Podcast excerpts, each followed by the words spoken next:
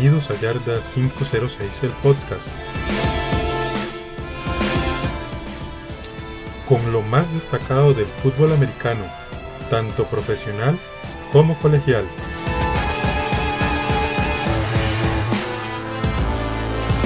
Les recuerdo que nos pueden seguir en Facebook e Instagram con el nombre de Yarda 506 TV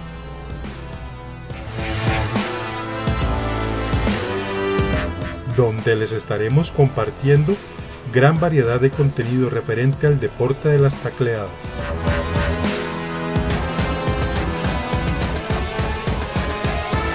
Y sin más que agregar, comenzamos.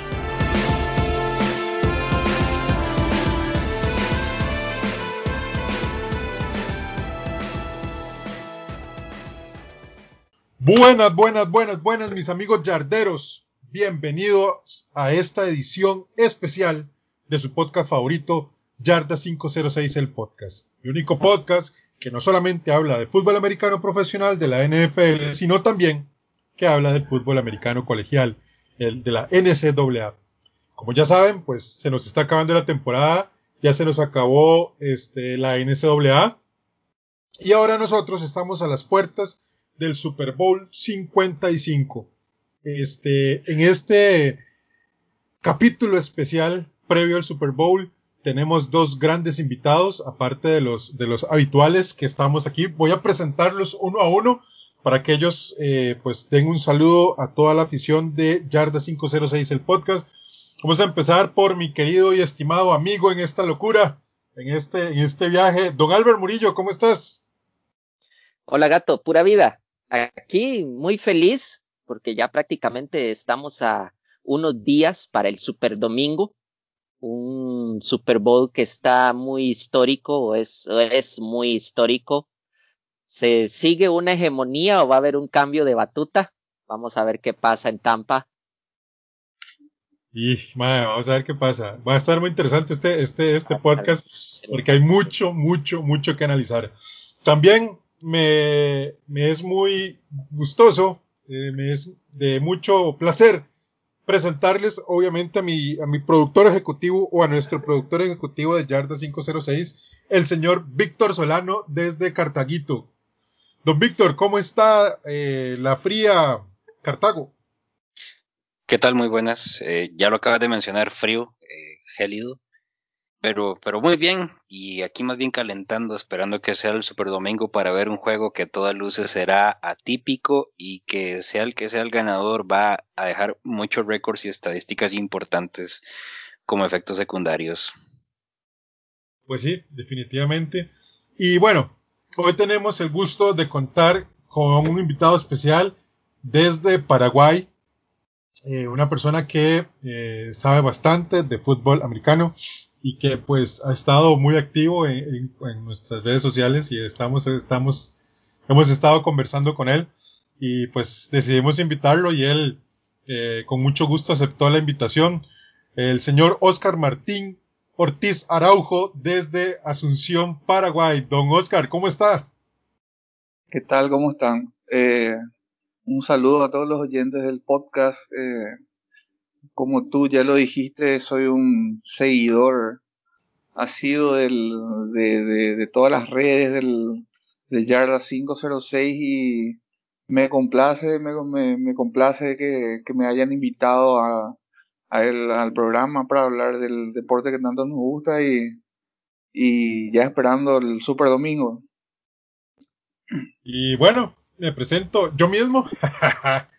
Soy Walter, el gato Moriuper, para todos ustedes, su amigo y servidor, con un gusto enorme de poder estar una vez más aquí con ustedes eh, con su podcast favorito. El análisis. Eh, vamos a empezar de una vez porque hay mucho, mucho, mucho de qué hablar, ¿verdad, don Víctor? Así es, gatito, hay bastantes datos por acá. Creo que todos hemos hecho la tarea como manda la niña Pochita. Eh, por acá, por ejemplo, tengo datos generales, datos de Tampa, datos de Don Tom Brady, datos de Kansas, datos de Patrick Mahomes y los enfrentamientos en común. y así como los datos de lo que ha sido la temporada regular entre ambos, pero bueno, usted es aquí el dueño del changarro, entonces usted dirá por dónde empezamos, gato. Ah, hay algo que me, que me, gustaría que con lo que empezáramos y es eh, un dato muy particular. Eh, en este momento, las casas de apuestas y si usted hace encuestas uh, ahí medio amateurs, la gente da como favoritos a los Kansas City Chiefs. Sin embargo, para que, para que recordemos, para que un equipo de fútbol americano haya hecho un doblete o un bicampeonato, hay que remontarnos hasta los Patriotas del 2007, si no me equivoco. Para eh, atrás. Muy, más para atrás, ¿verdad? 2003, 2004. 2003, 2004, exactamente. Entonces, eh, caballeros, ¿qué tan viable es este Super Bowl para los Kansas City Chiefs y esa dificultad que realmente se les puede presentar uh, para repetir un, un, campeonato. Don Albert, ¿qué, qué te parece ese, en ese, ese aspecto? Jay, verdaderamente está difícil, pero no imposible. Eh, un día de estos, hoy en la mañana estaba escuchando a, a el podcast de Enrique Garay, que él estaba mencionando, bueno, él está eh, prácticamente puso en evidencia de que muy probablemente sean los Buccaneers que ganen por el hecho de que dice que tiene más armas para poder dejar a Pat Mahomes sentado. O sea, él decía que la clave para poder ganarle el Super Bowl a los Chiefs es que Mahomes no pase en el campo el tiempo que se requiera. Yo en lo personal estoy de acuerdo con él por el lado de que tenemos un equipo con experiencia. Y qué mejor experiencia que con Tom Brady eh, este, en los controles y bien que mal Bruce Arians, que ha tenido muchos años dentro de la liga, tiene también un montón de experiencia. Siento que ellos dos y el equipo en sí está preparado para poder sobrellevar eso y muy probablemente poder ganar el Super Bowl. Pero de ahí habrá que ver qué pasa. Igual Pat Mahomes y el equipo de, de, de Kansas es prácticamente una máquina ofensiva este, muy bien armada. Entonces, de, prácticamente lo, eh, lo veremos cuál será el resultado el domingo. Yo en lo personal siento que va a estar muy peleado y que todos tienen sus pros y sus contras. Pero aún así siento una rayita más por los Buccaneers. Don Víctor, ¿qué le parece esa particularidad? O sea, Estamos hablando de que este es el primer Super Bowl después de 55 Super Bowls y después de aproximadamente 27 ciudades visitadas del Super Bowl que un equipo juega en casa, por así decirlo. Eh, de hecho, los bucaneros decidieron que no van a utilizar los cañones que ellos utilizan cuando anotan, para mantenerlo lo más neutral posible, supuestamente. Sin embargo, ¿Hay un peso ahí o, usted no ve que eso sea así en, ese sentido? Hay muchos elementos. Yo también como Albert escuché el podcast de don Enrique Garay don Enrique se le olvida que Patrick Mahomes necesita menos de un minuto en un drive para ponerte el balón desde la yarda 0-1 de su propio campo hasta la zona de anotación del otro lado. O sea, eh, como Albert lo mencionaba, es una máquina. Yo por ahí hacía mis análisis de, puchica, ¿cuáles han sido las mejores ofensivas que yo he visto? Por ahí recuerdo los Rams de, de Kurt Warner, por ahí recuerdo, podemos meter a esos Broncos que perdieron la final contra Seattle y, e indiscutiblemente este Kansas. Este Kansas incluso yo le vi varios juegos donde jugaron eh, no con todo el acelerador a fondo, eh, con cierta sobriedad. Eh, y para mí, para mí es, sí es ciertamente el equipo favorito. Ahora, en el otro lado es una de las cosas que paradójicamente yo por más de 20 años disfruté a Tom Brady por ser de, los Patriotas, mi equipo. Y esta temporada no aposté para que Kansas llegara al Super Bowl y como decimos los ticos, tome chichi, lo lograron, llegaron contra muchos pronósticos y para mal de nuestro querido compañero Alfonso, incluso ganando en, el Cheesy Head Stadium. Y lo veo muy comparado. Eh, hay muchos datos por aquí por detrás que nos permiten evidenciar que la defensa de Tampa es muy buena pero también la defensa de Kansas ha mejorado un poquito, pero ha mejorado y va a ser un tome y daca donde más bien esto se nos puede constituir en un intercambio muy interesante de puntos entre dos mariscales que presentan probablemente sus mejores versiones. Don Oscar, vea, hay un tema y esto para que lo piensen todos. O sea, es hasta difícil repetir el Super Bowl. O sea, ya no hablemos de ganarlo, estamos hablando de repetir el Super Bowl. O sea, y viajar al Super Bowl otra vez es complicado. Imagínense que los Chiefs son el cuarto equipo que en los últimos 20 años han logrado estar en al menos dos Super Bowls consecutivos, ¿verdad? Acordémonos que después de, o sea, solo los Bills estuvieron cuatro Super Bowls consecutivos y los cuatro los perdieron, ¿verdad? Fueron los únicos. Eh, pero en los últimos 20 años, Oscar, solo eh, cuatro equipos. Los Chiefs son el cuarto equipo que logran eh, hacer Super Bowls consecutivos. ¿Qué tanto pesa eso o qué tanto envión anímico les puede dar eso a los Chiefs para ganar este partido que, que, realmente está complicado? creo que pesa, pesa porque al empezar la temporada todos sabíamos, creo que, que, para nadie es sorpresa de que, los Chiefs hayan llegado al Super Bowl. Mantuvieron la base de lo que fue el año pasado y, llegaron. Eh, para mí la clave de este partido va a estar en, la presión que le metan a, a Mahomes. Eh, hay que recordar, eh, estaba leyendo datos de que esta línea ofensiva, eh, tomando la, la, semana 1 a, esta que va a jugar el Super Bowl, solamente está el, el centro que es Raider. Luego eh, son todos, eh, no, no, te diré improvisados, pero no son los titulares. No, está Eric Fisher, que es el, el tackle que se lesionó el partido anterior, ¿verdad? Eh, y acordémonos que, los bucaneros tienen, este, mirando y mirando, podríamos decir que, su defensiva, la defensiva frontal es de, de las mejores de la liga.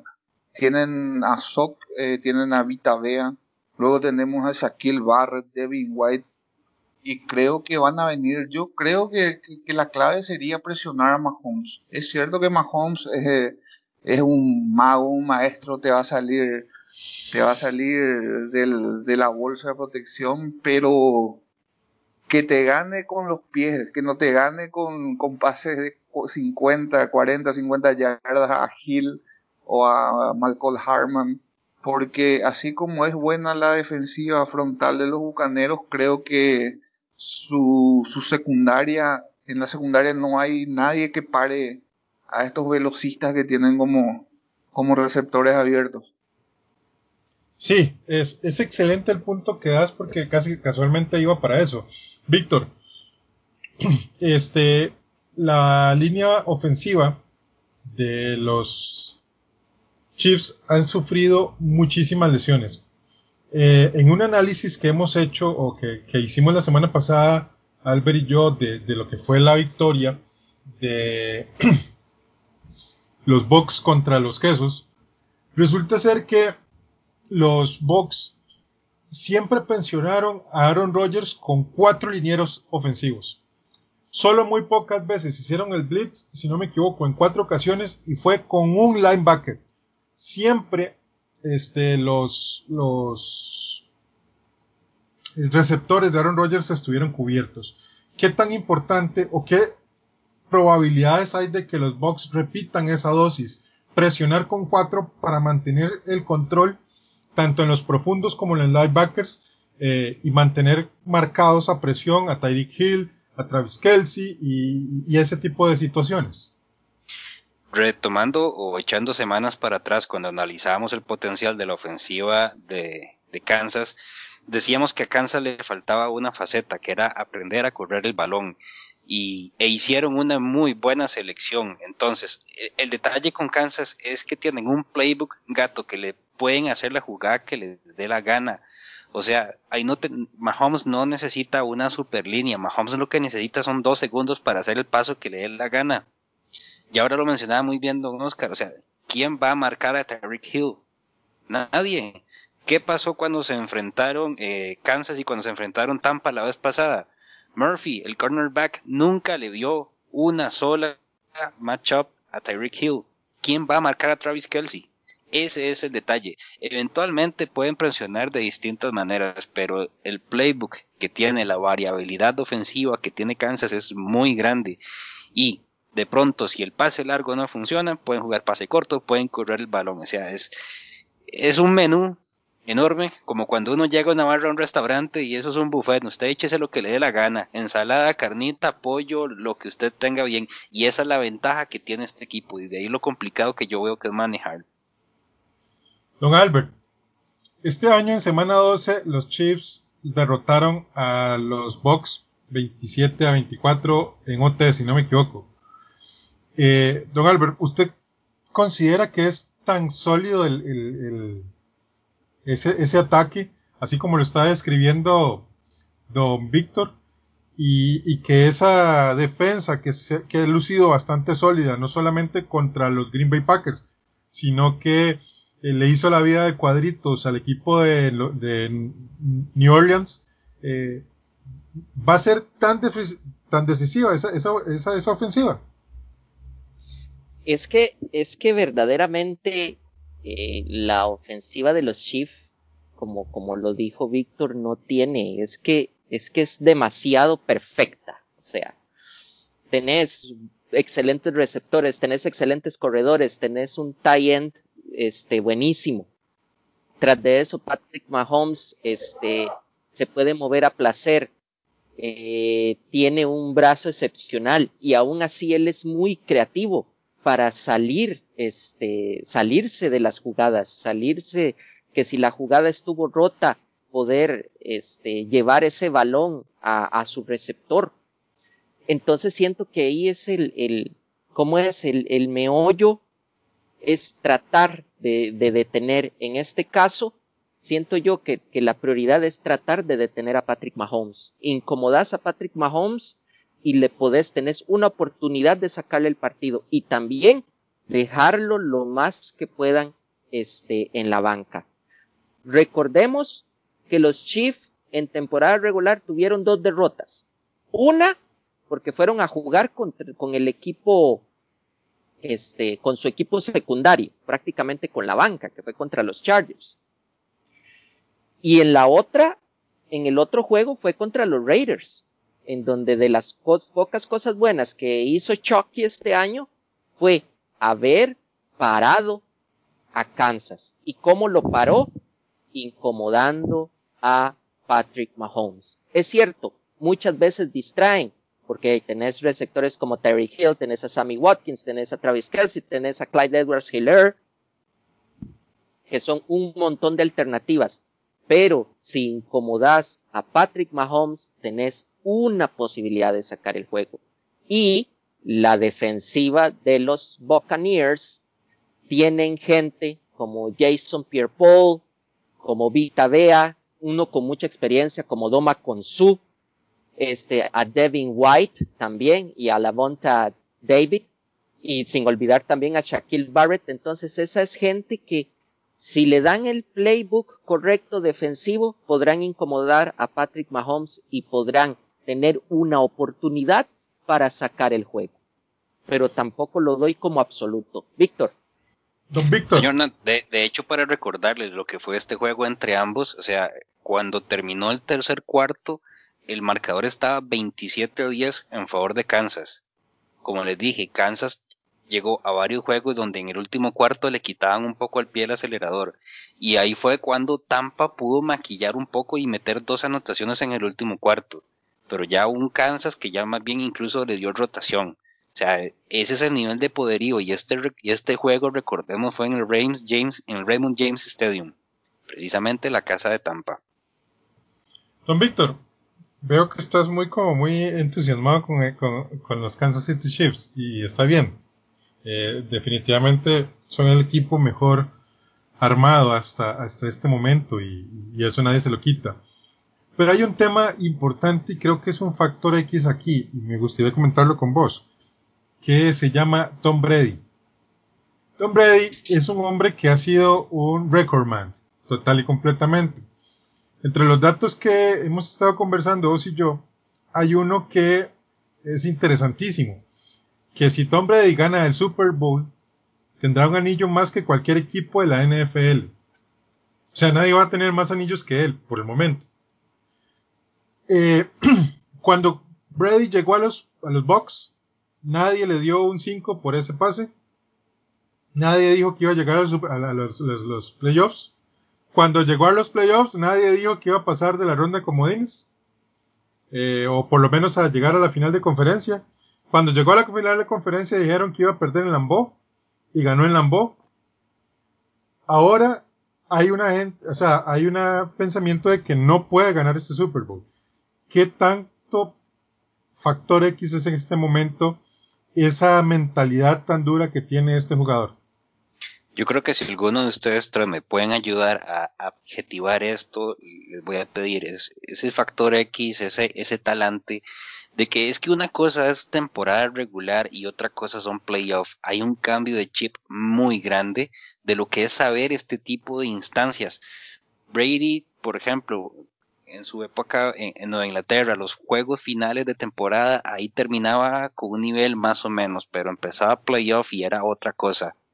Ahí se le metía ese espíritu ganador. Ahora, en las casas de apuestas y demás podemos hacer análisis y decir que ciertamente Kansas es favorito, pero no se debe desestimar.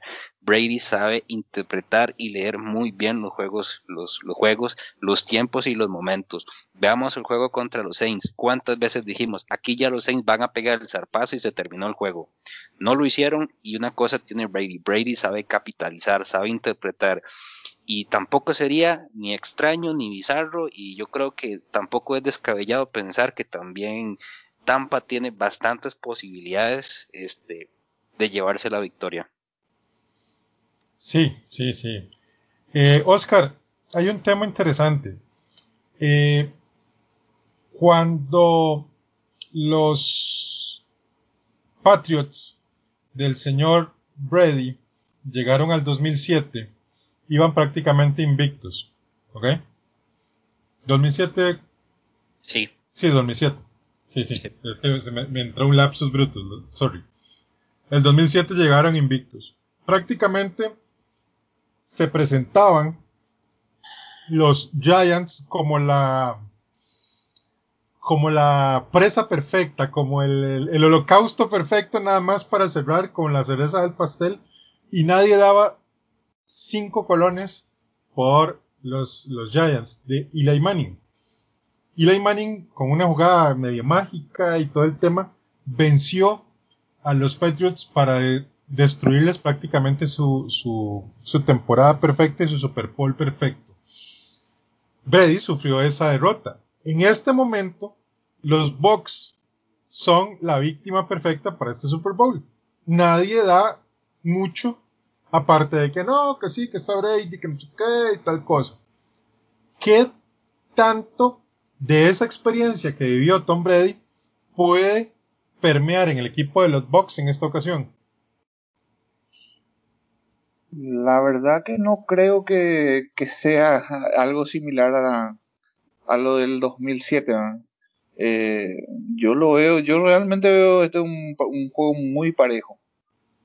Y ya que hablaste de ese Super Bowl, acordémonos, que el coordinador defensivo es eh, Steve Españolo, que ahora es coordinador defensivo también de los, de los Kansas City Chiefs. Eh, es un punto a tener en cuenta. ¿eh? Y como te digo, ahora no, no, no, para mí no es, no, esa comparación no, no, no, no va porque, eh, como, como tú lo dices, ¿verdad? En, aquella oportunidad era, todo parecía que yo, yo también soy un fan de, de los Patriots y todo parecía que era un juego de trámite para coronar la, la temporada perfecta e histórica. Pero bueno, eh, Tom Brady, como todos sabemos, eh, estos son los, está en su salsa en estos juegos, ¿verdad? Es, son los playoffs que, que tanto sabe jugarlo, ¿verdad? Eh, llegó a un equipo prácticamente que eh, sin, sin compañeros de con experiencia en, en, en Super Bowls, excepto un, que, un par, ¿verdad? De Pierre Paul, eh, el mismo Gronk, pero le dio, le, dio esa confianza al equipo, le dio esa confianza del espíritu ganador. Eh, yo creo que eso pesa, va, va, va, a pesar dentro del, roster de los, bucaneros. Y otra cosa, eh, ya que estábamos hablando, hay alguien que tiene más anillos que cualquier otra, otra franquicia, pero no como jugador. Es Belichick. Belichick tiene ocho anillos, seis con los Patriots y dos con, como coordinador defensivo en aquellos Giants del, de, de principios de los 80. Mira, no le hables de Belichick a cierto amigo que está ahí en la pantalla, porque no le das cuerda y no se acaba. Don Víctor, ah, hay, hay unos datos interesantes que, ya te, que hemos estado conversando. Eh, voy a leerlos así textualmente para, para después este, conversarlos. Este, la marca está 6-0 en favor del equipo que menos puntos anota entre ambos. Tampa anota 30.8 puntos por juego y Kansas 29.6 por juego. ¿Ok? Eh, en los últimos 16 Super Bowl, el equipo que ha usado el uniforme blanco tiene una marca de 13 a 3. Otro dato interesante es que los últimos tres equipos que vencieron a los Packers para ir al Super Bowl, básicamente perdieron los tres. Eh, ¿Qué tanto esas estadísticas, Víctor, que pues realmente a veces nos gusta muchísimo esta, eh, esta sabermetría, ¿verdad? De los números y tal, afectan a, estos encuentros en realidad? ¿O solo son casualidades? Son datos curiosos, pero a todas luces son elementos circunstanciales, casi que de casualidad. O sea, esto... O sea, anecdóticos, según vos. Sí, son, son anecdóticos. O sea, de, por ejemplo, pongamos la trivial, ver Albert, ¿cuáles fueron estos tres equipos que perdieron juegos vistiendo de blanco? Don Oscar, a ver si recuerdan.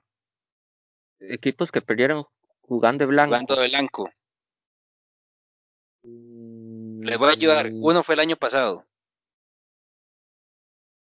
San Francisco 49ers. Ajá. A San Francisco jugó de blanco. Ajá. Don Oscar, ¿usted recuerda un Super Bowl Eagles Patriotas? ¿Qué fue lo que pasó? De verdad, también. Y el otro, hablando de los quesos, hablando de los quesos, los quesos vestidos de verde le ganaron a Pittsburgh vestido de blanco. O sea, son, son elementos muy circunstanciales, anecdóticos, gato, pero que no, no viene a representar a fin de cuentas un elemento que venga a decantar eh, uno u otro como ganador. Eh, y, eso es lo interesante, o sea, esto es fútbol, no, no está dicho la última palabra hasta que esto se acabe. Eh, no sé, yo, yo, lo, yo los veo muy, muy anecdóticos, muy curiosos que se den, eh, pero vamos a ver, gato. No, no, no, no veo que sea un elemento que vaya a pesar. Ok, está bien.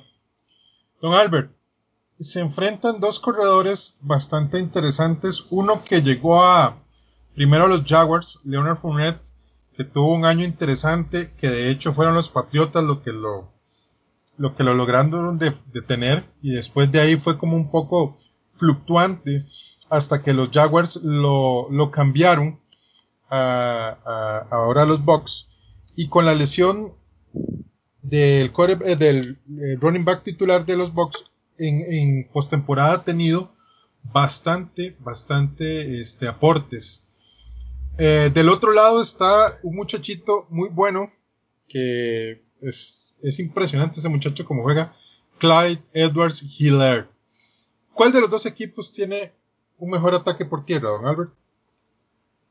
Para mí, el que tiene mejor ataque por tierra es Kansas City. Clyde Edwards Hiller es un novato, está empezando, pero también hay que recordar que es un novato que ha jugado una final nacional. Tal vez no una final nacional de un Super Bowl, pero sabe tener todas las cámaras y todas las miradas sobre él Recordemos que formó parte de ese grandioso equipo del año pasado de LSU que quedaron campeones junto a Joe Burrow. Mucha gente sacaba o, admiraba mucho lo que era este Joe Burrow. Todo el mundo se fijó en Joe Burrow por este, eh, por este amor que tenemos a los mariscales de campo. Pero el mismo Joe Burrow muchas veces reconoció que varias veces les, ¿quién fue el que le salvó la tanda? Clyde Edwards Hiller. Entonces, tal vez Fournette tiene más años en la liga, pero Clyde Edwards es mucho más versátil, es mucho más rápido, ha demostrado que se adaptó a la NFL y tiene ese plus más. Ha jugado finales. Una, una pregunta para, para, en respecto a esto. Eh, aún y con todo que la línea ofensiva no es la titular y que al frente va a tener una de las mejores líneas eh, defensivas contra el juego por tierra. Yo le pongo mis fichitas a Clyde Edwards. Él va a saber este, salir adelante en ese juego. Oiga, Víctor, eso va para gana. Sí, sí, está interesante. Pero es que no solo, no es solo Clyde Edwards o sea, ¿quién es el compañero de, de ataque terrestre también? de Kansas. Le'Veon Bell. Sí, bien que mal, ese desgraciado sabe también correr, o sea, es interesante. Ahora, el otro lado, y ahí le transmitimos a Don Oscar, o sea, Don Oscar, Leonard Fournette, muy bueno, pero Ronald Jones también es, ahí no está nada quedado, Tampa tampoco. Claro, eh, es un par de, de running back muy, muy buenos, eh, son algo diferente a lo que tiene Kansas, ¿verdad? Eh, las características son totalmente diferentes, ¿verdad? Eh, Fournette es un tractor, es el que te atropella, te gana esas yardas, eh, esas pocas yardas para llegar a primera. en cambio, Claire, Edward y LeBron Bell son ligeritos, rapiditos, te ganan por los costados. Y también otra cosa, los dos, eh, tanto eh, Claire Edward como LeBron Bell son muy buenos receptores. Eh, hay que tener en cuenta. pero como te digo, el, los running backs de, de, los bucaneros son de esos que te atropellan al medio, que dependen mucho de, de, de los linieros ofensivos para que te abran espacio en el medio y ganar esas, esas cortas, pero muy importantes yardas muchas veces para llegar a, primeras. Don Albert y don Oscar, hay un dato muy interesante a ustedes que les gusta el college football, que son casi que expertos en eso. LSU es el programa de college que aportará más jugadores a esta edición del Super Bowl. ¿Qué les dice a ustedes eso para meter un poquito de NCAA en este, en este tema de ese eh, de ese dato. Son seis los jugadores que aporta LSU. A ver, eh, son, bueno, de buenas primeras son Fournette, Clyde Edwards, está Tyron Matthews. Son tres, la, que tengo en mente son tres. Cyril Grayson, Cyril Grayson, que es un wide receiver. Este, y ahorita les consigo los otros. Kevin Minter, eh, que es un linebacker. Devin White. Él es, Devin White. LSU es un programa, es un programa de los top de la del, del SEC, ¿verdad? de la conferencia del SEC, que sabemos que es la conferencia más, más competitiva del, del college. Eh, LSU venía eh, no teniendo unas buenas temporadas en los últimos 3, 4 años antes de la anterior, ¿verdad? Cuando salen campeones con, con Burro, eh, Claire Edward. Eh, pero ellos ya, si no mal recuerdo, allá por el 2011, 2012, ya jugaron una final contra Alabama. Ajá. Eh, y, ese dato que tú que, que estás diciendo, Alabama, que todos sabemos que es el, el programa top del college, no tiene ningún a ningún jugador dentro de los dos rosters. sí, son cosas que pasan. Sí, yo compartiendo con lo que es Oscar, o sea, LSU es, son de esos, de esos programas top. O sea, el año pasado tuvieron un temporadón que verdaderamente se vio reflejado. Y, y son de esos, de esas universidades que siempre van a alimentar la NFL. ¿Cuáles son esas universidades que siempre van a alimentar la NFL y con muy buenos este, elementos? Eh, lo mencionamos, LSU, Alabama alimenta un montón, Ohio State alimenta un montón lo que es la, la NFL.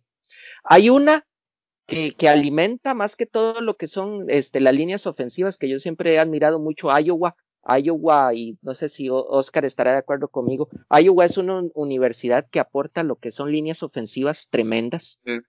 Este, eh, también eh, Notre Dame, Wisconsin, Nebraska, siempre se caracterizaron por, por, por, las líneas ofensivas. Exactamente, prácticamente los del Big Ten, ya lo hemos mencionado otras veces en, el, en lo que es aquí en el, en, el, en el podcast de Yarda, que cuando tenés linieros ofensivos de la Big Ten, cuando los puedes agarrar a ojos cerrados pues agarras ojos cerrados, este, ¿cuál está disponible? Fulanito de tal, ¿de dónde jugó en la Victim? Venga, démelo.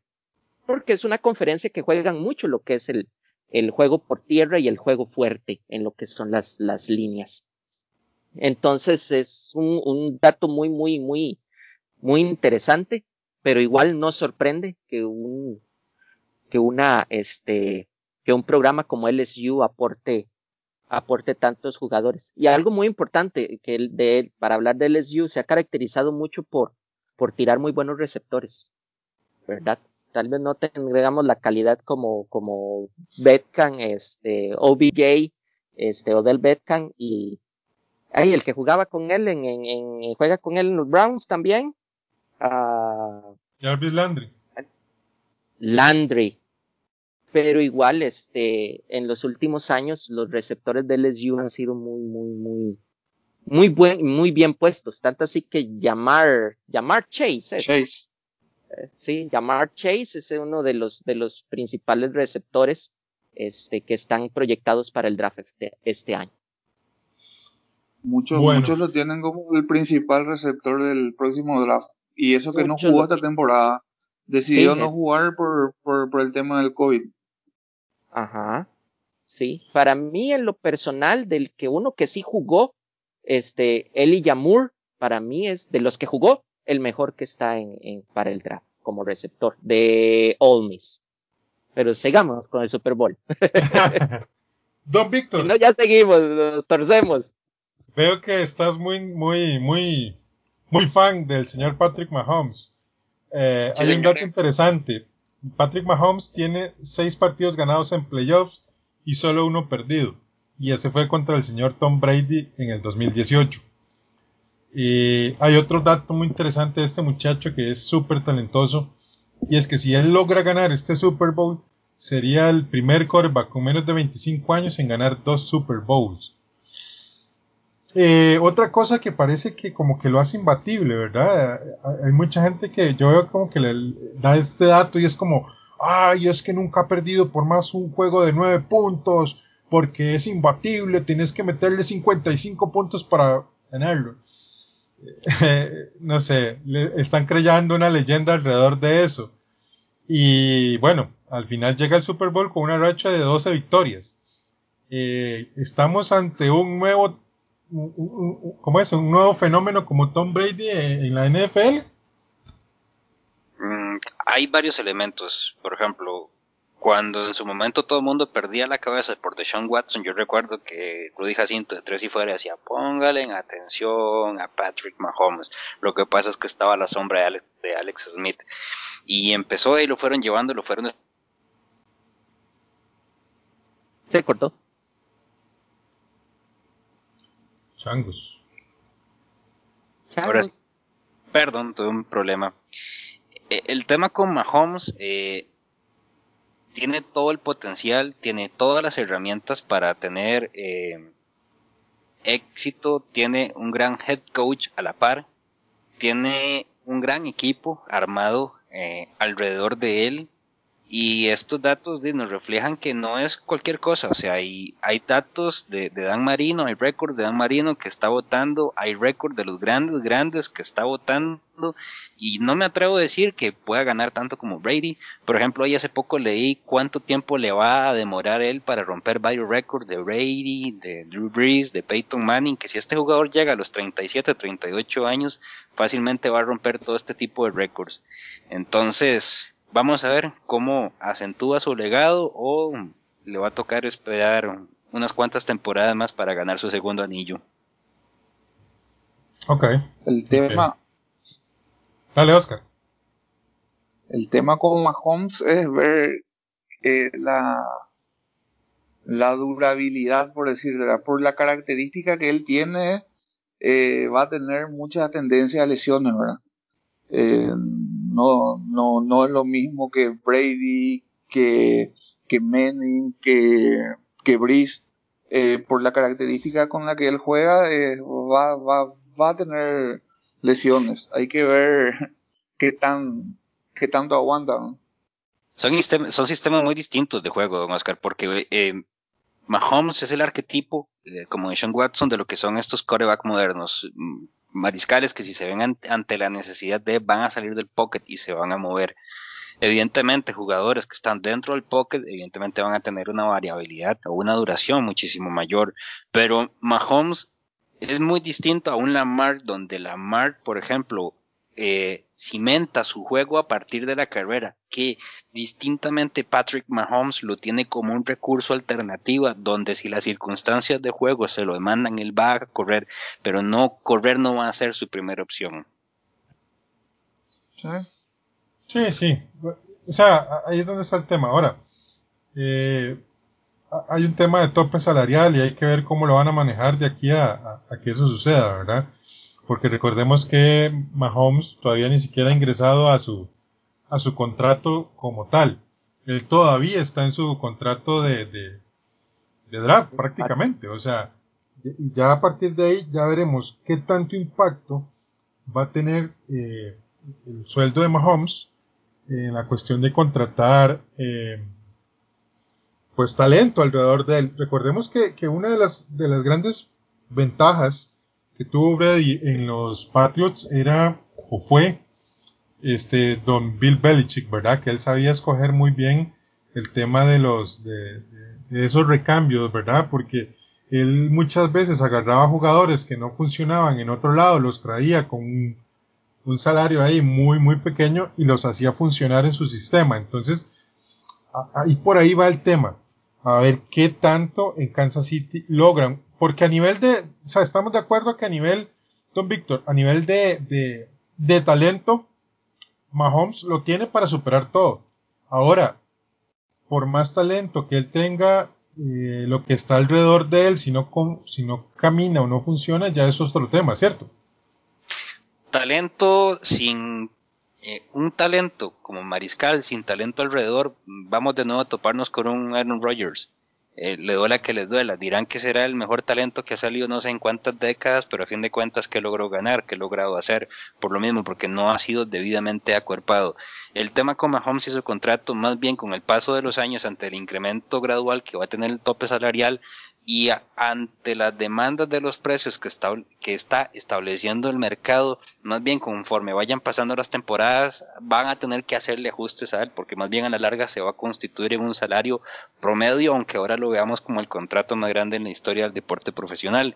Eh, pero sí, e, e, es interesante, son modelos distintos, esquemas distintos, pero sí le da mucha flexibilidad de ese contrato de Mahomes a, Kansas para seguir siendo bastante competitivos y más bien tenemos que ver cuánto tiempo dura la morsa ahí a la par de él. Sí, ese es otro tema. ¿Y cuánto dura Eric Benemy alrededor de él, verdad? Que eso, es, eso, son otro tema. O sea, de hecho, este año Eric Benemy no se fue porque el último equipo que quedó fue Texans y él no se va a ir a Texans. O sea, no, hay que ser honestos. Solo la suegra mandaría uno a Texans, nada más, mae, creo. sí, o sea, solo, Víctor iba a ir a Texans. O sea, los equipos que quedaron fueron los Eagles y Texans. Y nadie quería esos paquetes. O sea, al final los equipos más o menos buenos que uno podría hablar eran los Jets y los Jets pues los tomó Saleh Y, después de ahí, pues, pues, no sé, de repente es eso. Pero viene mi, el próximo año de fijo va a tener un espacio en algún lado. Ojo, cuidado Albert. Y viene, no termina de, entrenador de los de los Cincinnati Bengals. Muy probable. Te la compro. Te la compro. La compro. imagínese a Bienemi con Joe Burrow.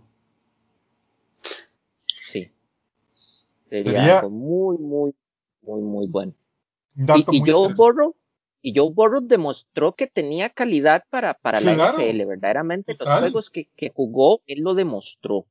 Tanto los dos mariscales top que entraron, este Justin Herbert y, y, y Joe Burrow demostraron que sí estaban hechos para la NFL. Pero obviamente los Bengals no tenían equipo. Y los Chargers no tenían este cocheo pero ya estos equipos con bien armados van a ser muy, muy, muy buenos. Y también como nota aclaratoria, hay una fe de ratas. No era Eli Yamur de All Miss. ¿Cómo se me había olvidado a mí el Heisman de este año? El, mejor receptor para mí en esta temporada. ¿Quién mejor sino el flaquito de Alabama, Devonta Smith, que daba gusto verlo recibir un Ese tiene que, que, que ganar un poco de masa muscular, man. Porque mal, si no, la va a padecer, la va a padecer, lo agarra un profundo, un esquinero, actualmente mae, lo quiebra.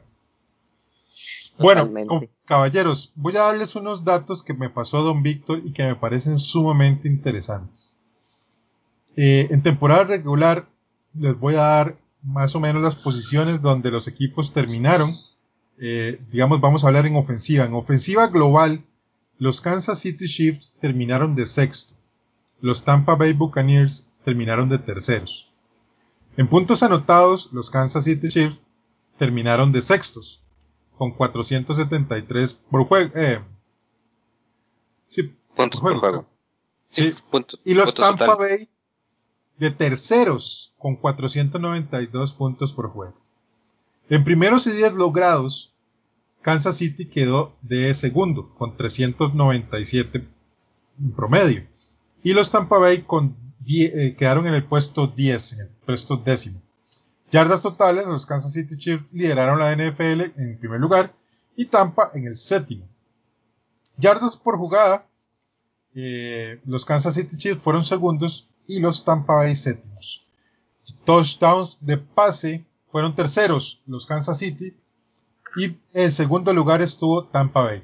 Aquí hay algo muy interesante. Eh, a ver, ¿con quién se quedan? Vamos a, vamos a empezar con don, con don Oscar. Patrick Mahomes, Travis Kelsey y Tariq Hill o Tom Brady, Antonio Brown y bueno, puede ser también Chris Goodwin. Póngale otro gato. Y Evans. No se la tan feo. Evans. Chris Goodwin y Evans. ¿Cuál? ¿Qué prefiere? Está el chiquitito Miller también, que es peligroso, ¿no? Sí, claro. Mm. Scotty. los quemó a los, a los, a los quesos, man. Man, nunca esperaron esa jugada, qué rajado. No.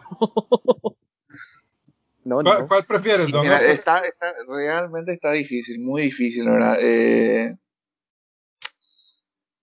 a ver, yo, o sea que yo, bueno, ya no sé si al final iban a, íbamos a dar nuestro pronóstico o algo, ¿verdad? Pero yo creo que yo desde un principio dije, ¿verdad? La defensiva, la, la, la, una de las defensivas es la que va a ganar el juego, sí, sí o sí, ¿verdad? Pero me quedo con, me quedo con Tampa, con Tampa Bay.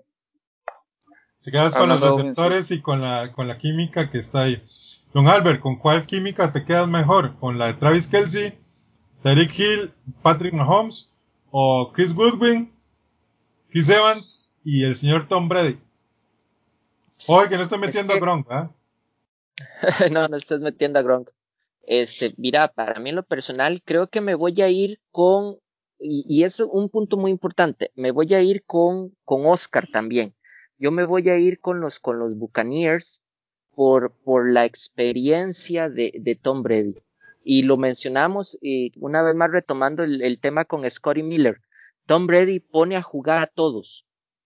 a pesar de que la máquina ofensiva de, de Kansas City Chiefs es muy buena, este, eh, Patrick Mahomes no, no tiene como, como, como, tiene muchas ramas, pero no tiene como un jugador X o no tiene un punto X ahí cuando ya todas esas alternativas se agotaron. Siento yo que, que en ese caso Tom Brady como que pone a jugar más a la gente. Él reparte mucho, mucho, mucho el balón eh, Pat Mahomes tiene sus, sus armas, porque verdaderamente, y unas super armas, pero aún así, a, a, comparación con Tom Brady, lo puedo decir un poquito más predecible en ese aspecto, un poquito más predecible. Entonces creo que me voy a ir por ese aspecto con lo que es Tom Brady, que Tom Brady a veces le va a pasar el balón al jugador que menos uno piensa que se la va a pasar. Tom, y, Víctor, ¿A quién escoge usted? ¿Cuál tripleta? Bueno, por ejemplo, cuando usted hace el análisis de los datos que acabas de mencionar, hay un punto de inflexión por lo cual en algunos rubros Tampa está mejor que, Kansas. Recordemos que eh, Patrick no jugó el último juego. Entonces, por ahí hay algunos datos puede que estén medios, medios trucados, ¿no? Eh, si fuera por la explosividad y por lo que me ha demostrado en las últimas tres temporadas, yo me quedaría con Kansas. Ahora, eh, no significa esto que Tampa no tenga también una super ofensiva. De hecho, recordemos cuando nosotros tuvimos la conversación con Carlos Borges y con Martín Gramática, eh, narradores en español de, los Bucks, y ellos decían, Kansas es ahora o nunca. Kansas el otro año va a perder buen talento, bastante talento por el tema de tope salarial. Entonces también se la están jugando bastantes eh, jugadores de, este equipo que eventualmente van a salir de la organización y si no es este año, no es nunca. Pero si fuera una elección por talento, por lo que ya hemos discutido, yo eh, elegiría y por muy poco a Kansas. ¿Y usted, gato? ¿A quién elegiría? Me, yo me tengo que ir por la conexión que tienen Patrick Mahomes, Travis Kelsey y Tyreek Hill.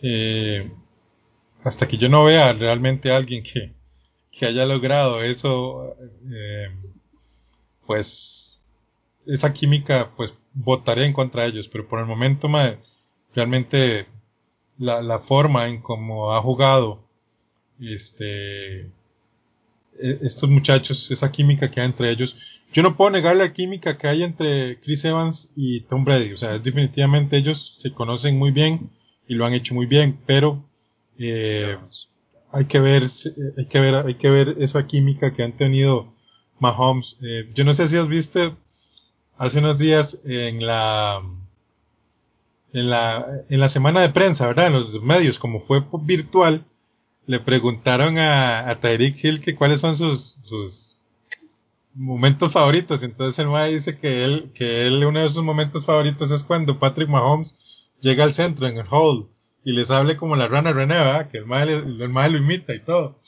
Entonces creo que los más tienen una química muy interesante. Eh, otra cosa, quiero, quiero hablarles, ya para ir casi cerrando este podcast que está muy interesante, quiero hablarles de un tema.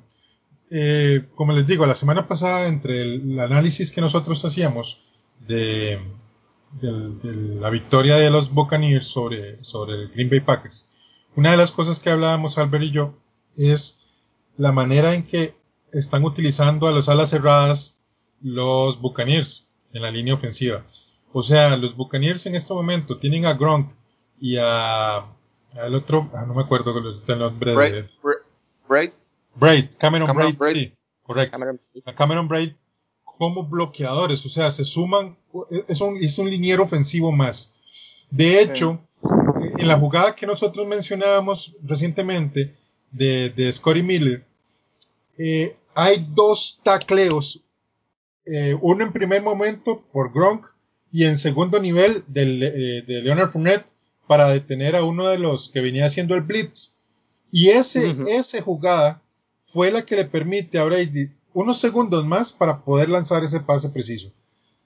Creo que esos ajustes que ha ido haciendo poco a poco Byron Landwich con el señor Tom Brady, que es al parecer uno de los que tiene voz y voto en ese, en esos playbook, eh, son los que hacen la diferencia. ¿Ustedes consideran que ese tipo de cosas eh, vaya a hacer la diferencia en este, esos detalles vayan a hacer la diferencia ahora en, en este Super Bowl, don Víctor?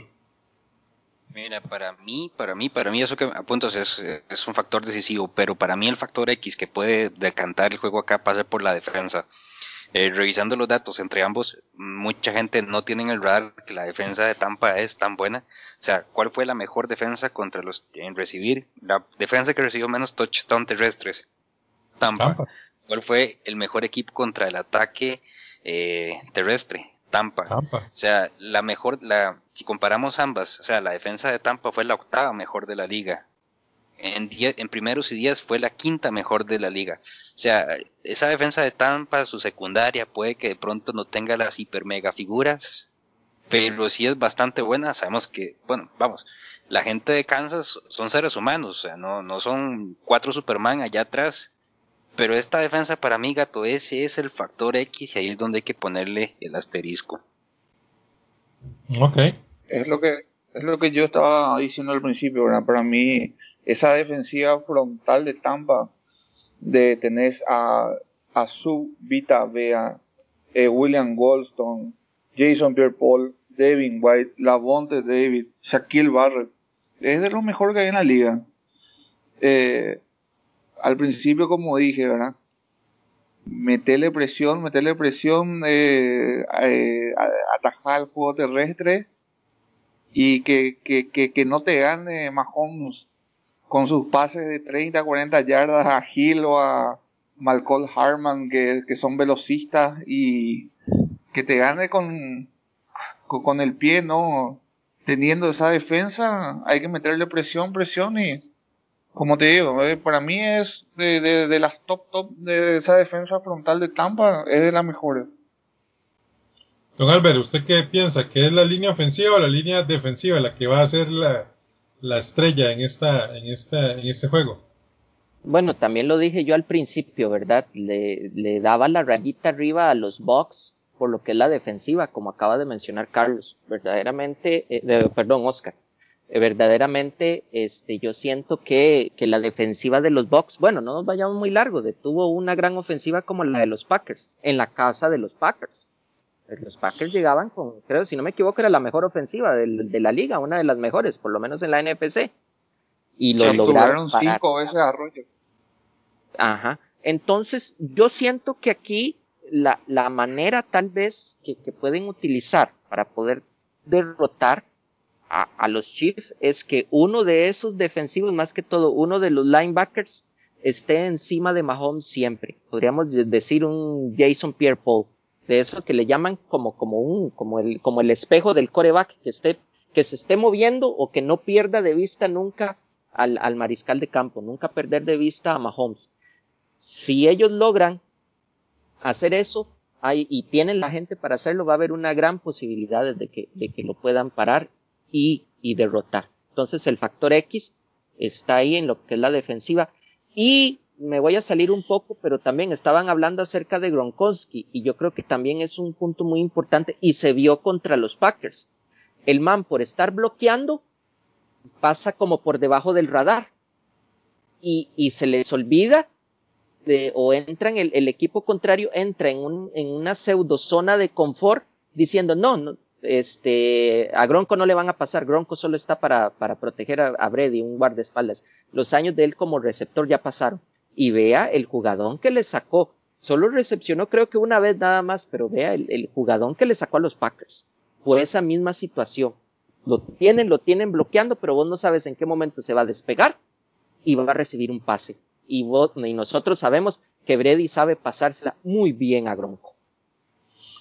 Don Víctor, un dato muy interesante de este Super Bowl que tiene muchos datos interesantes, dicho sea de paso, y es que Brady y Mahomes son los últimos ganadores de las últimas dos ediciones del, Super Bowl. Estamos hablando de que el año pasado lo ganó Mahomes y el antepasado lo ganó Tom Brady. Eh, es un dato curioso porque digamos que eso no se ha logrado. Estamos viendo el cambio de estafeta ya de, de, de, de unas generaciones de quarterback, Don Víctor. Por supuesto que sí, Gato veamos gente como nuestro compañero Carlos, ya los calendarios pesan. gente como usted, gato, también ya los calendarios empiezan a reflejársele en el rostro. Y evidentemente estos jugadores los años le pasan y, ya lo que es jugadores como un Aaron Rodgers, como un Drew Brees, como un Felipe Ríos, como un Big Ben, evidentemente Tom Brady, todos estos van a ir pasando. Y detrás viene una generación este, bastante buena, bastante alentadora. A mí me, me alegró sobremanera ver un Justin Herbert, saber que ahí todavía hay bastante talento para los próximos años, pero es irrefutable. Lo curioso es que la marca entre los enfrentamientos entre Brady y Mahomes está 2 a 2 gato. Entonces aquí va a haber un punto de quiebre este próximo domingo para ver quién se va 3-2 en la marca personal. Sí, ya veremos. Eh, ¿qué, ¿qué, tanto pesa Don Albert eh, esa experiencia sobre un Patrick Mahomes? Yo, yo, no sé si has visto las entrevistas que ellos tuvieron juntos. Los, los entrevistaron juntos. Y, fue muy curioso. Búsquelos en NFL, en el Twitter de NFL. Ah. Hay varios, varios highlights. No la, no la entrevista completa, pero sí varios pedacitos. Yo no sé si vos lo viste, Víctor o Oscar, lo vieron. Yo, yo estuve bastante metido ahí viendo ciertas cosas. Y, siempre me pareció muy curioso ver a Brady muy, muy suelto, conversando, y no sé qué, y Mahomes era así como, o sea, todavía es un muchacho, es lo que yo quiero decirles. O sea, eh, él es, tiene mucho talento y todo, mucho tema. Pero, pero se veía, se veía todo así como cohibido. A veces eran como, como sonrisas como, ¿verdad? O sea, no, no era una cuestión así. ¿Qué tanto pesa eso, don Albert? Sí, no, es que el, Tom Brady sabe lo que es jugar esos juegos. Tom Brady, ay, gracias por el, por el aquí, mi, querido compañero Víctor está enseñando mi taza que me consiguió para, para de los box, ¿verdad? No es que yo sea un Brady lover, pero no, o sea, verdaderamente nosotros sabemos este, que para nadie es un secreto la experiencia que tiene Tom Brady en jugar esos partidos importantes. De es el mariscal de campo que más veces ha jugado ese juego. Entonces él sabe lo que es llegar ahí. Como decimos aquí en Costa Rica, este, él ya ha andado por donde asustan. Entonces siento que esa es la experiencia, ese plus que tiene, que tiene Tom Brady y que yo le doy a su favor. Él sabe jugar los Super Bowls y para él, y, y, aunque mucha gente no le guste, es algo natural jugar un Super Bowl. Eh, sí, de hecho, Oscar, hago este comentario porque, por ejemplo, en la final de la NFC Oeste, pues prácticamente Patrick Mahomes jugó contra un contemporáneo de él, que fue Joe Salem. El Super Bowl pasado, él jugó prácticamente con un contemporáneo de él en Jimmy Garoppolo. O sea, por ahí más o menos. O sea, no había tanta experiencia en Jimmy Garoppolo. O sea, llegaban prácticamente los dos con la misma, sí, con la misma expertise, por así decirlo. Un Super Bowl, los dos nuevos, estamos llegando aquí. Pero estamos hablando de que eh, Brady tiene este nueve visitas al Super Bowl y, Don Patrick Mahomes tiene uno. Entonces, ¿qué tanto, vuelvo a insistir, pesa ese, ese, asunto, ese tema? Y pesa, pesa bastante porque imagínate, eh, Brady con 21 temporadas, este, esta va a ser la, décima vez que, juega un Super Bowl. O sea que si pones en promedio sería eh, año de por medio jugar un Super Bowl, ya, ya, ya, ya está acostumbrado. Es, eh, como se dice, es, es como el patio de su casa. Y eh, Mahomes, la nueva generación, ¿verdad? La, la, la, la cara ya no, ya no, ya, ya no digamos a futuro, sino que actualmente ya es la, la, la, la cara de la liga, por decirlo, ¿verdad? Y si sigue con este nivel con el tiempo, también va, va a ir acostumbrándose, ¿verdad? Eh, ya eh, ganó su primer Super Bowl, eh, como, como, como vos lo dijiste, enfrente a, a Garópolo. Tenerlo ahora enfrente al, al jugador que más veces jugó un Super Bowl, tiene seis anillos, me imagino que Mahomes eh, creció viéndolo jugar, eh, eh, ha de pesar, ha de pesar bastante. Bueno, ya un último, un último análisis, un último dato ahí, más que jocoso. Esto más que todo va enfocado a nuestro querido amigo Gerardo. Este, don Víctor. Dos Steelers odiados por el señor Gerardo van a estar en el Super Bowl muy a su pesar. El señor Le'Veon Bell en los Chiefs y el señor Antonio Brown en los Buccaneers. Un ex Steeler va a ser campeón del Super Bowl muy a pesar del odio que siente el señor Gerardo hacia ellos. ¿Qué podemos decir de eso? De saladito, saladón, que siga Gerardo esperando que los Steelers algún día regresen. No, no, de, pues son elementos circunstanciales. Las circunstancias imposibilitaban que ambos se mantuvieran en la franquicia de los Steelers. Eh, siguieron su camino y bueno, ya alguno de los dos tendrá joyería fina, pero igual es dato más que anecdótico. Nada más de aquí, aquí estoy, mientras que estamos conversando, aquí leyendo un poco de, noticias, eh, hablando de, los Chiefs, de Marty Schottenheimer, eh, va a ser hospitalizado para que se le dé cuidado porque el Alzheimer ya lo tiene bastante avanzado. Un head coach que estuvo bastantes años en Kansas y que eh, yo, la, yo la padecí contra, contra sus Chargers cuando sobre la, sobre la hora y le costó un mundo a los Patriotas vencer a esos, esos Chargers. yo, quiero, decir algo, acerca de, de Schopenheimer. Verdaderamente hay que reconocérselo. Ha sido uno de los mejores head coaches que ha tenido esta liga, a pesar de que no, no tuvo una corona, no tuvo un, un anillo. Fue de los, de los mejores que hemos tenido. O sea, está dentro de la historia y lamentablemente él coachea en un, coacheaba en una época donde llegó un tal este, John Elway, que fue el que prácticamente le frenaba siempre todas las, las, las expectativas al pobre Schopen, Schopenheimer, pero él verdaderamente ha sido uno de los, de los grandes para mí, de, de nuestro tiempo moderno, por decirlo así, de los noventas para acá. Verdaderamente hay que darle su reconocimiento. Los pronósticos de la jornada.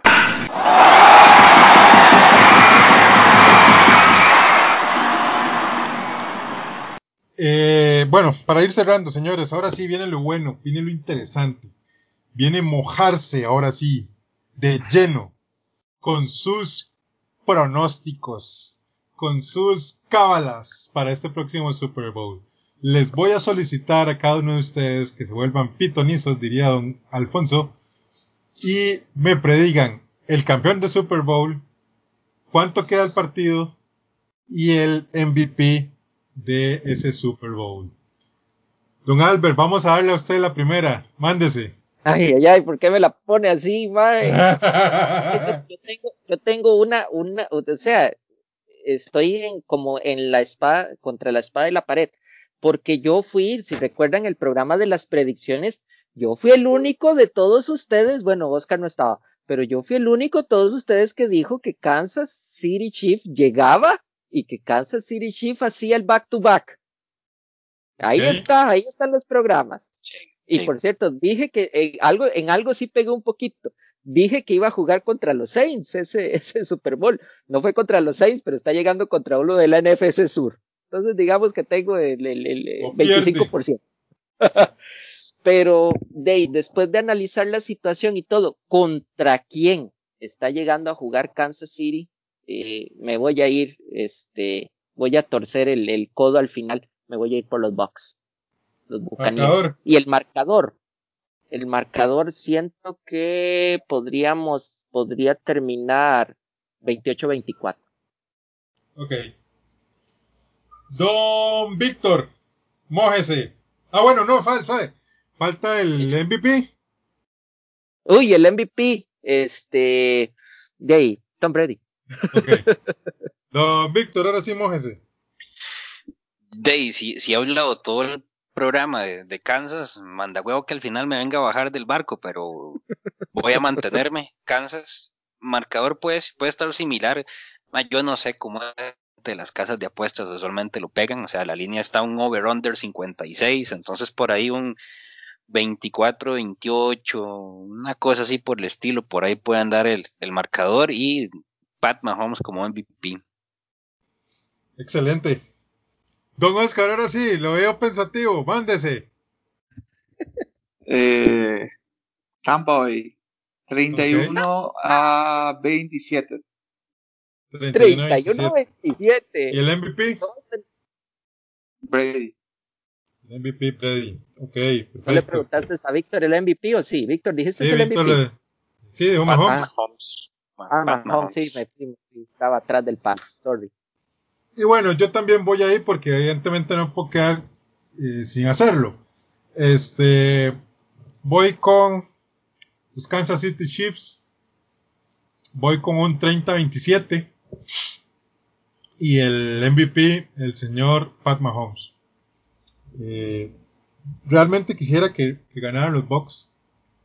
eh, por muchas cosas, muchas razones por muchas cábalas y para, para mortificar a veces a muchos a los, a los haters de, de Brady. Pero creo que el muchacho este tiene, tiene un envión interesante y vamos a ver, vamos a ver qué pasa. Eh, señores, ya para ir cerrando, un mensaje a cada uno de los escuchas de este podcast. Don Albert, mándese.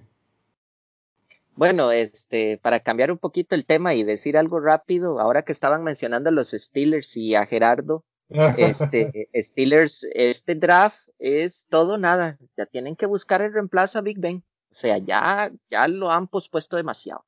No sé si, si, si Oscar estará de acuerdo conmigo. Oscar, ¿estás de acuerdo conmigo? Creo que sí. Y Eh, es la oportunidad. ya se, se vio que Kyle Rudolph no, no es la solución. Eh, hay buenos agentes, eh, hay buenos agentes libres todavía, ¿eh? o, o buscar en la agencia libre o reforzar en el draft. Pero no hay plata para la agencia libre. O sea, es draft o draft.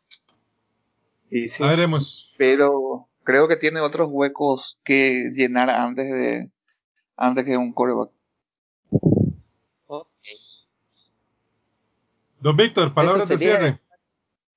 Palabras de cierre. Miren, podrá ganar cualquiera de las dos, no va a ser sorpresa. Yo creo que más bien tenemos que sentirnos agradecidos que pese a toda esta locura tuvimos NFL. Se pone una flor en el ojal por la capacidad de organización de rosters, equipos tan grandes. Eh, hubo personas infectadas, jugadores que dijeron que no, las gradas vacías, pesó no tener aficionados, pero a fin de cuentas hubo fútbol. Y hay que sentirse agradecidos, muchachos. Ha sido una situación bastante complicada. Mucha gente ha perdido la vida, mucha gente se le ha complicado la vida. eh, pero afortunadamente vamos a tener la oportunidad este domingo de sentarnos frente al televisor y ver el, el final de una temporada que va a ser recordada por mucho tiempo. Definitivamente. Don Oscar, unas palabras de cierre. Eh, nada, en primer lugar, eh, como secundando lo que dijo acá el compañero, eh, fue una temporada atípica, un año atípico en todo el mundo, ¿verdad? Eh, cambió hasta nuestro modo de vivir y también eh, el modo de, de ver el deporte, de ver la vida, por qué no decirlo, ¿verdad? Y a disfrutar, a disfrutar, a disfrutar al máximo lo que se viene el domingo. Seguramente vamos a estar en contacto ahí con Albert, siempre estamos en contacto y, y por otro lado agradecer, agradecer a, agradecer a ustedes eh, por la invitación como seguidor de, de Yarda 506. Eh, estoy muy agradecido y muy complacido de, de poder charlar y compartir en este programa con ustedes y, y ojalá cuando haya algún tiempo no, no, no, no sea la primera y última, sino que esperando también poder compartir en otros futuros programas con ustedes y que también la dinámica se dé también con, con otros seguidores de la página. Estoy muy agradecido y fuerza. Muchas gracias, Oscar. La verdad, el caso es que, más bien, gracias a vos por querer participar con nosotros, por, por darnos esta oportunidad, regalarnos este tiempo. De hecho, sí, estamos grabando y Oscar nos lleva tres horas, entonces, digamos que ya en Paraguay va bastante avanzada la noche. Eh, gracias y más bien, Oscar, váyase preparando ahí porque vamos a tener eh, programas especiales de cara al draft de este año hay que hablar muchísimo de, de, todos los prospectos que vienen. Estamos preparando unos super programas para lo que es el draft, pero ya eso hablaremos más adelante. Ahorita es hablar de un poco del Super Bowl. Y de verdad estamos muy contentos. Muchas gracias. Eh, pues son sentimientos encontrados. Estamos terminando pues la temporada y nos vamos a quedar sin, sin el deporte que amamos por un buen rato. Pero también ha sido una temporada muy interesante donde se han visto muchas, muchas cosas buenas. También vamos a tener un, un para todos mis estimados oyentes, vamos a tener un, un programa especial con un resumen de todo lo que fue el año, eh, tanto en college como en, como en NFL, porque hay mucho de que hablar, muchas cosas que pasaron alrededor de la NFL y alrededor de la NCAA. Vamos a tener unos cuantos programas especiales después de lo, del tema Super Bowl. Y pues por ahora, muchísimas gracias. Recuerden seguirnos en nuestras redes sociales, Yarda506, en Instagram y en Facebook. Y en Twitter, arroba Yarda506TV. Eh, de mi parte, Walter el Gato Murió se despide, deseándoles lo mejor en sus vidas. Un abrazo. Bye. Chao. Hasta luego. Listo. Quedamos.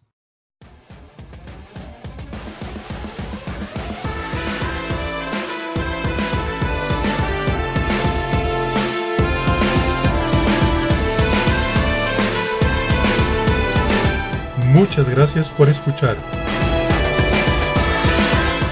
Recuerda seguirnos en nuestras redes sociales. Además, comparte con tus amigos y conocidos. Hasta el próximo programa de Yarda 506, el podcast.